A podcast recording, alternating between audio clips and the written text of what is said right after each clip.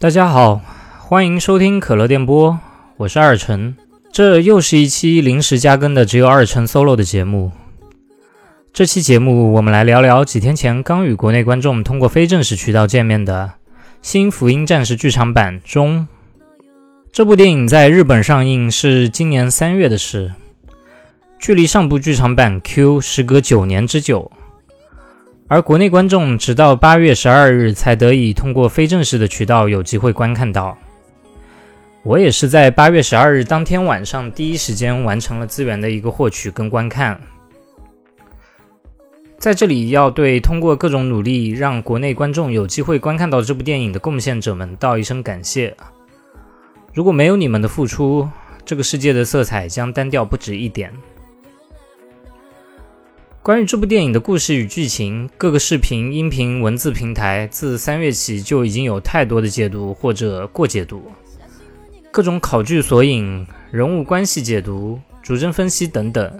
考虑到很多听众可能还没来得及观看，同时我自己也不认为说这一些背景知识或者故事线梳理对这部电影来说是非常重要的事情，所以在这里我不会对整个故事做太多介绍。在我看来，最重要的是这个故事关乎一个敏感而又软弱的少年，经历挫折、逃避、努力，终于打破自己与环境共同编织的那个厚厚的精灵茧房，伸出双手来拥抱自己的不完美，拥抱这个世界的不完美。这个少年在故事里是定真寺，你也可以说他就是安野秀明导演自己的化身，投射到现实世界。他也可能是二晨，也可能是你，也可能是别人，是每一个敏感又软弱的少年。这里的少年并不是指年龄意义上的，而是说我们还没有勇气在这个不完美甚至非常残酷的世界里像一个大人那样生活下去。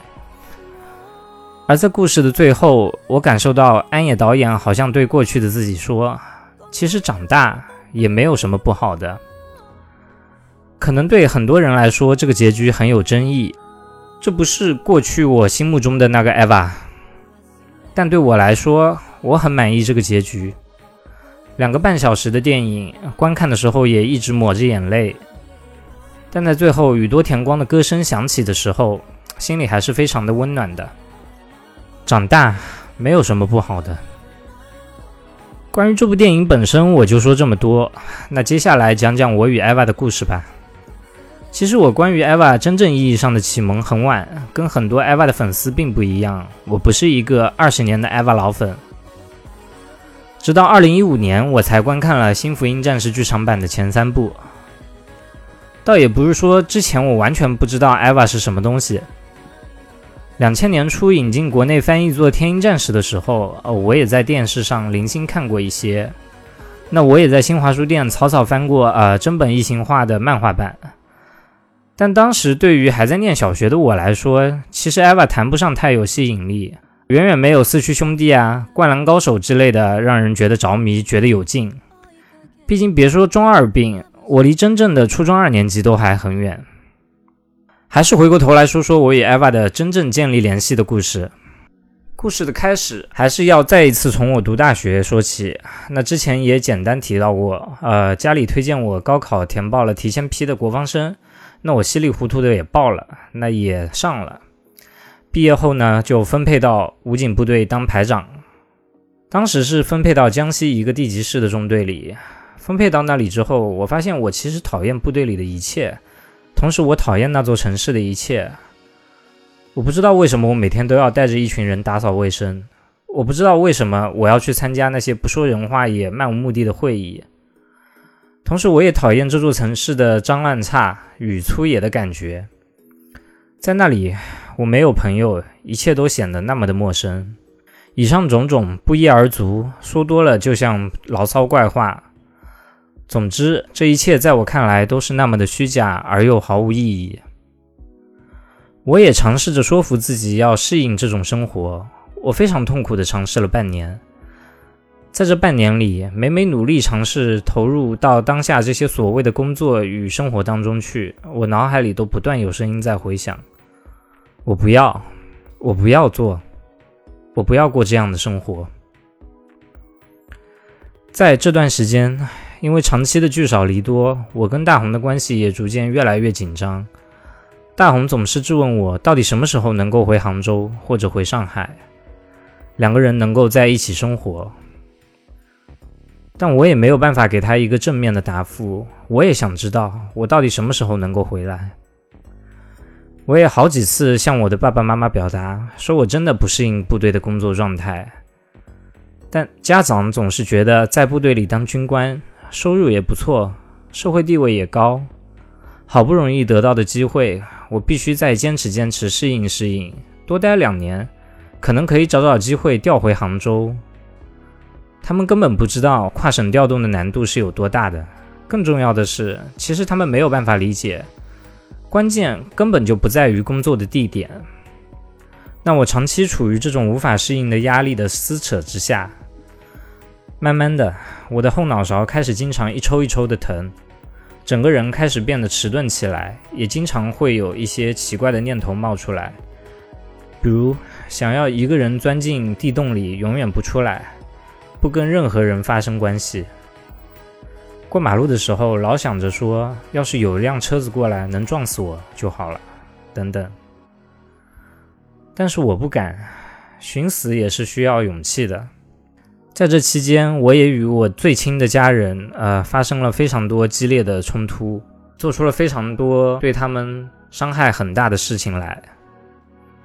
我知道我出问题了。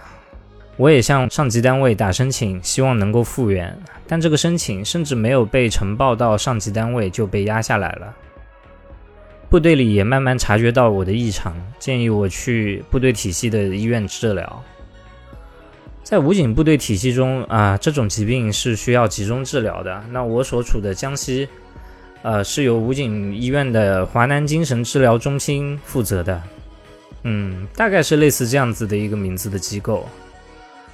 机构在广西南宁，听着是一个中心，好像挺高大上的，其实就是一个大铁门锁着的小破院子。在这里，我们按时吃药，按时放风，按时吃饭睡觉。有时候有一些病人发病，做出一些极端的举动，都被军医、护士与管理的士官及时处理了，很快又恢复平静。我在这里认识了一个年长我几岁的病友，那我们姑且叫他老刘。老刘是一个大学生军官，类似于说大学毕业后申请报名成为部队军官这样子的一个流程。他是军人家庭出身，他的父亲是一个老士官，听说为人非常强势。他来部队完全是父亲强迫的要求。因为我俩都属于军官干部，那我们就不用跟生病的战士一起住在多人病房，我们共同住一个独立的病房。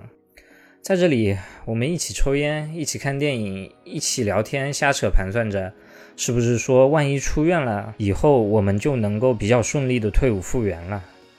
这段时间，我们一起看了很多电影，比如呃《Mad Max 四》，呃西蒙佩吉的《雪与冰淇淋》三部曲等等，我们都是在这个院子里面看完的。一天晚上，老刘推荐我看《Eva》新剧场版的前三部。他是早就看过的，只是说，呃，推荐并陪我一起看看。我们花了一个晚上全都看完了。最初看的时候还是有说有笑的，但慢慢都陷入了沉默。我们都知道这个沉默代表着什么。当天晚上我没睡着觉，我想他也没有。当时我俩失眠都挺严重的，可能他也跟我一样在被子里面抹着眼泪吧。还有一次，我们边听歌边抽烟，手机里音乐放到张震岳的《抱着你》，呃，就是那一首呃，如果明天看不见太阳，大概就是这首歌吧。听完以后，他就抱着我哭，那我什么也没有说。三个月后，我离开了，他还待了一段时间，他住的时间很长。听说是因为他们单位没人愿意来接他回去。出来后，我再次申请复员，仍然没有通过。因为持续的服用药物，我整个人都非常迟钝、嗜睡、浮肿，啊，跟行尸走肉一样。终于在一年后，一六年底，我通过种种办法，按照义务兵退伍的名义，成功退出了部队，回到杭州。而老刘在我出院后，又过了一段时间才回部队。听他说，后来他还去了藏区执行任务。他在部队里把膝盖搞坏了，后来也申请了多次病退，都没有成功。后来又听他说自己迷上了制作喷涂模型，边在部队里混着，边做一个胶佬，做点战锤 40K 的棋子、别的模型之类的，还有模有样的。听说我退出部队了，他涂了一个战锤里的机械兵送我，这个机械兵现在还在我外公家里摆着。从部队出来，那我跟大红最终也走到一起，有了家庭，有了小孩，不然大家现在也听不到这个电台。但某种程度上，我仍然还是在兜兜转转，迷茫着，前路未定着。新剧场版中在国内能看到后，我第一时间把消息与收看渠道发给了老刘，老刘也很快告诉我，他其实已经在下着了。听他说，他最近在复习准备部队转业的考试，看来今年他也应该能够比较顺利的从部队里面出来了。我想，我们俩还是跟真四一样，是个敏感又软弱的少年，还是总想逃避，但又不断告诫自己，不要逃避，不要逃避，不要逃避。但至少，我想我跟老刘现在应该也都觉得，其实长大也没有什么不好的。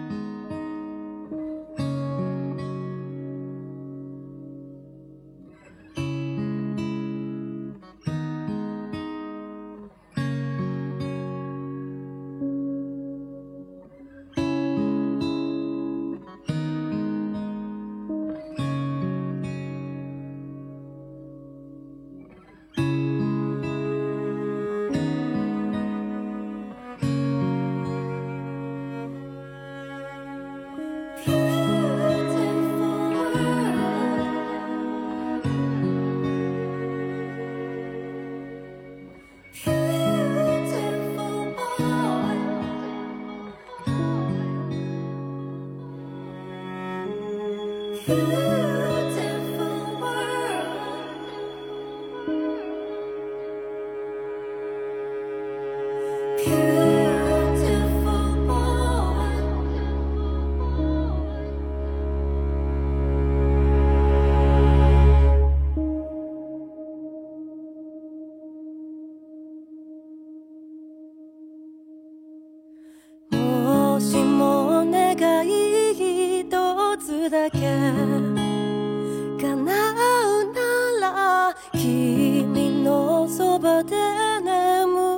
せてどんな場所でもいいよ Beautiful world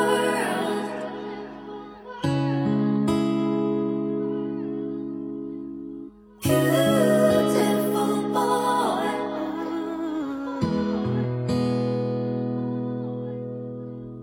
もしも願い一つだけ叶う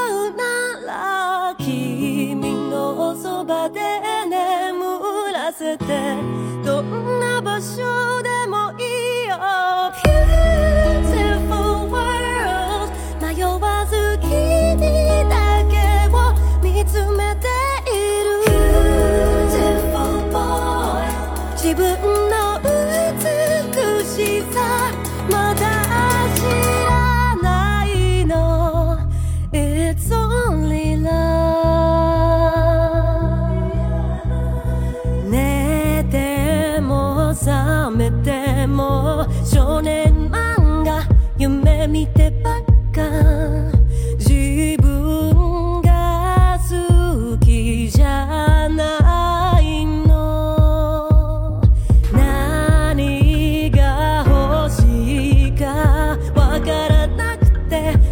欲しがって